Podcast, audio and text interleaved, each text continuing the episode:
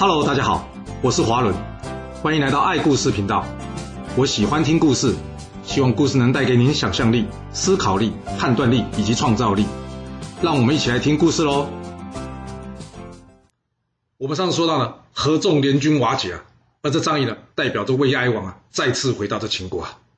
这回到秦国张仪啊，再次被这秦惠文王重用啊，任命为相国。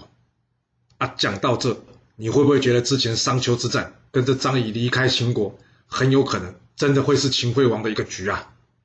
当然，函谷关之战应该是在他们意料之外的事啊。只能说，有时候成功的确是要带有一点运气的。但是，若没有之前的努力跟布局，有运气也没有用，不是吗？张仪回到秦国之后呢，这陈轸一看，哎，相国的位置看来是与他无缘了，所以他便离开秦国，前往楚国去了。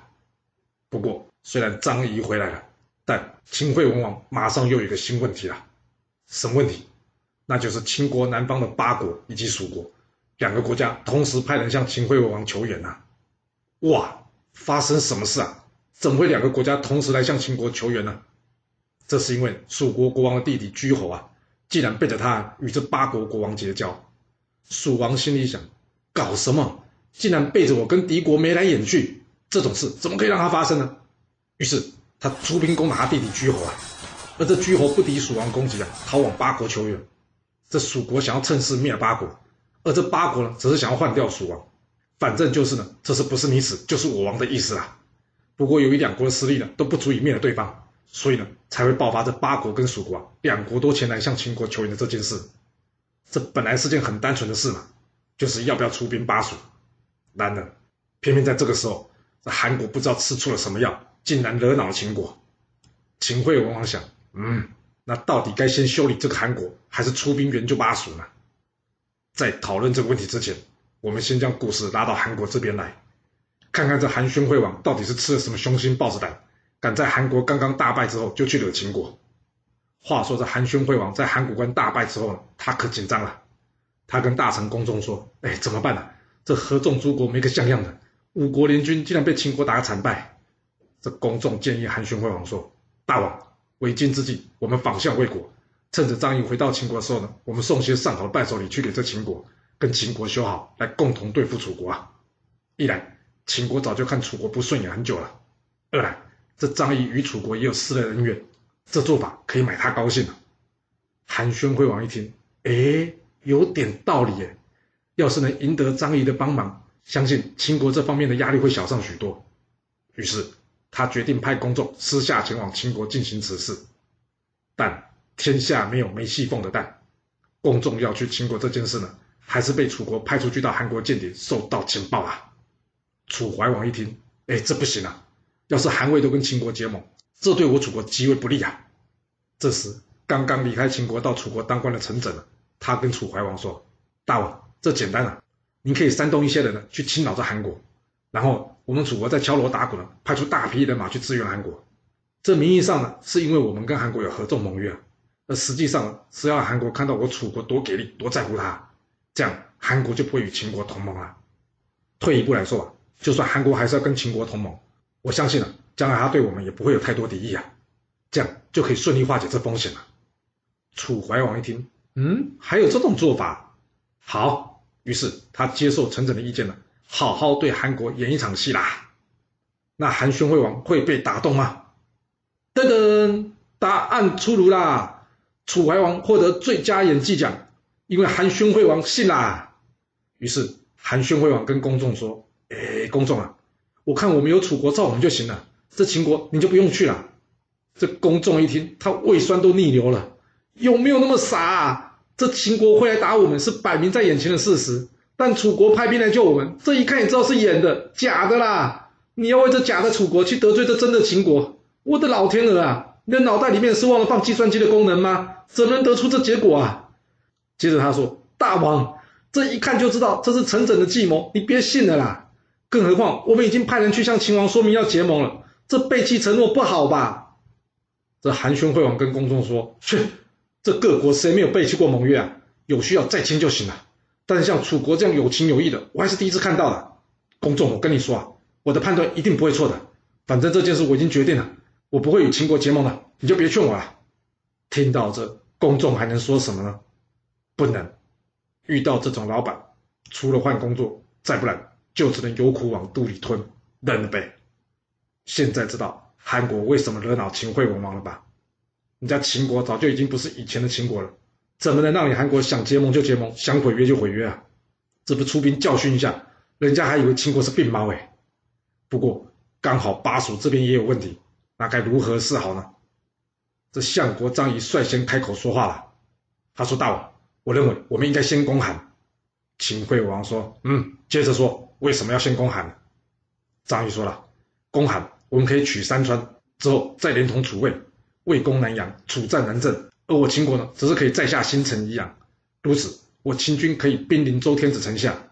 而接下来就是数落这无能周天子的罪行。这周天子自知不敌我大秦，一定会交出九鼎的。这样，我们就可以挟天子以令天下。”天下诸侯，谁敢不听我大秦的号令？这可是成就王业的大好机会啊！但是若攻巴蜀，除了这道路狭小，我秦国大军不容易展开以外，另外这巴蜀只不过是个蛮族，我们打下来也没有赫赫的功名，更没有什么好处。所以我不建议我们去攻打巴蜀这两国啊！没想到哎，这句大家耳熟能详“挟天子以令诸侯”这句话，竟然原创是出自于张仪耶！然而就在此时，这司马错站出来说话。他说：“相国，你说这话不对吧？攻韩只能解除禁忧，但一旦秦国攻韩，羡慕说齐魏楚会因为害怕我秦国而与我秦国形成敌对，这压迫周王室更可能引发诸侯的挞伐。所以攻韩对秦国来说恐怕只是短期利益，而不是上策。但攻打巴蜀却不同了。秦国在先君秦孝公的时期呢，虽然商鞅变法成功，但秦国毕竟还算不算是个富有的大国？今天巴蜀两国前来向我秦国求救。”我秦国有这内应呢，要灭巴蜀就不是难事。一旦灭了巴蜀，秦国国土扩张何止千里啊！秦国只有拓地，才能成为大国，才能真正的富国强兵啊！所以我主张出兵征讨巴蜀。听到这，秦惠文王点点头说：“没错，这些虚名都是假的，只有富国强兵才是真的。想富国，秦国就必须先拓地，要拓地，那就必须先攻打巴蜀。攻打巴蜀，名义上是协助他们解围。”其他诸侯不好说话，而实际上我们则是要设法并吞他们，这样可以说是名利双收啊。司马错的建议很有道理，相国你觉得呢？张仪回答秦惠王说：“嗯，没错，司马错将军的分析很有道理。灭巴蜀对秦国来说有长远的利益，而攻韩只是眼前的利益。大王，我张仪也同意司马错将军的意见了。”听到这，秦惠文王说：“好，既然相国也同意，那就这样，此战由司马错领军。”目标攻灭巴蜀，拓地富强秦国。当年秋天，秦惠文王派出司马错、张仪，还有这都尉莫领军十万出征巴蜀啦。不过对秦军来说，前往蜀国山道险阻，大家路都不熟，那是要如何进入蜀国啊？所以这时候向导就很重要啦。秦惠文王找人做了五头石牛，然后在这尾巴下面放了一些黄金。他到处跟人家宣传说，这石牛可以拉出黄金来，所以呢，这次他会让这石牛随着大军出征，用来协助这场战争以及蜀国的相关费用。这蜀王一听，哟，会拉黄金死的牛哎，哦哟，这听都没听过啊，那可不能让人抢走啊。于是呢，他赶紧派人去开路，并且协助引导秦军进入蜀国，好让他可以抢先获得这石牛啊。而这条由现在陕西勉县西南呢，越过七盘岭进入四川境内。同时，也是古代汉中联络巴蜀重要的川陕栈道石牛道，就这样形成了。因为这牛会拉金石嘛，所以后来也有人叫这条路为金牛道的。有了蜀国带路啊，秦军长驱直入，深入蜀境千里啊，直奔这加盟关，也就是现在四川广元市昭化区这。这加盟关呢，原先就是蜀王弟弟封地啊。蜀王以为秦军是在协助他的，但他没想到，这秦军呢，却突然突袭蜀军了。这蜀王如此霸王啊，惨遭秦军重创。到这时候啊，他才察觉到自己的行为根本是引狼入室啊。然而后悔已经来不及了。蜀王赶紧逃往这武阳，不过运气不好嘞，他被司马错所率领的秦军追上，最后兵败被杀。那至于他的太子跟相国呢，则是死在白鹿山。这一战，司马错结束了这开明氏十二代的王业，蜀国正式被秦国所灭了。战胜蜀国之后，接下来司马错将秦军的箭头转向八国。而这时候的八国与居侯呢，还在开心秦军出兵协助他灭掉了楚国，但跟蜀王一样，他们的开心才没多久，就发现自己的行为有多愚蠢了。因为这秦军呢，并不是来迎回居侯报告战胜蜀国的消息啊，而是疑似直接猛攻的八国啊。这八国就在毫无准备之下，跟随在这蜀国之后，消失在这历史的洪流之中啊。战后，秦惠王将蜀王的后人贬为侯。而八国则改称为军长，并在那边设郡立县，派人协助留守，以方便管理。接下来，秦国又是出兵攻赵，又是出兵攻韩，不断东拓。同时，秦惠文王还出兵解决了秦国背上的一根刺，哪根刺？就是这义渠啊！秦国攻下义渠二十五座城池，基本上等同于灭了这义渠啊！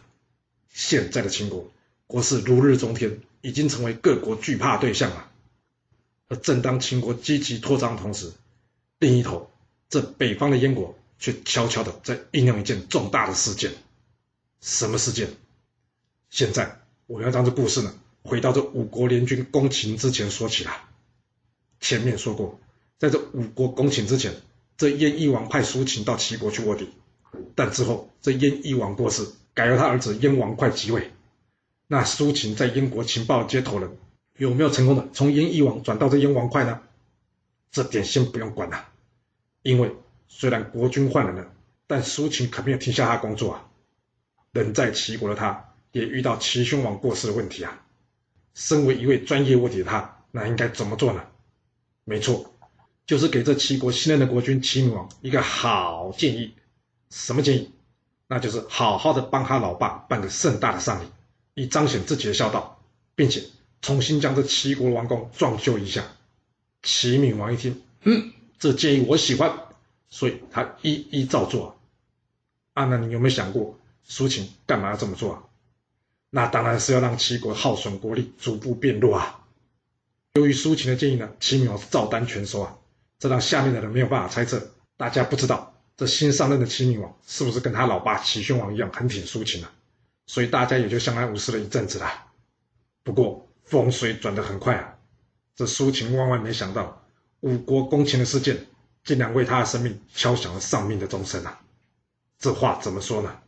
因为这苏秦啊，当初可是假好心的建议秦王啊，参与五国联军一同攻秦啊，目标就是要进一步的耗损齐国啊。然而，如前面所说的，最后这齐闵王是采用了孟尝君的建议啊，这让下面大臣立即发现，哎，风向转变了。大王不再是对苏秦言听计从哎，所以一场惊人的暗杀苏秦活动正式展开啦。历史没有告诉我们这场暗杀活动幕后的策划人员是不是孟尝君，只说大臣们因为大家争宠，所以买凶杀人。啊，最好是这样，这大臣争宠又不是一天两天的事，若没有深仇大恨，又或是有人指使，谁敢乱杀政敌啊？但不管怎么说。这苏秦最后没有幸运的逃过这场刺杀，被刺中要害啊！胜负撞上了他，来到这齐闵王的宫殿之中，看到满身是血的苏秦，这齐闵王吓一大跳：是谁？好大胆子，敢刺杀我的大臣！他问苏秦：“你知道凶手是谁吗？”苏秦摇了摇头。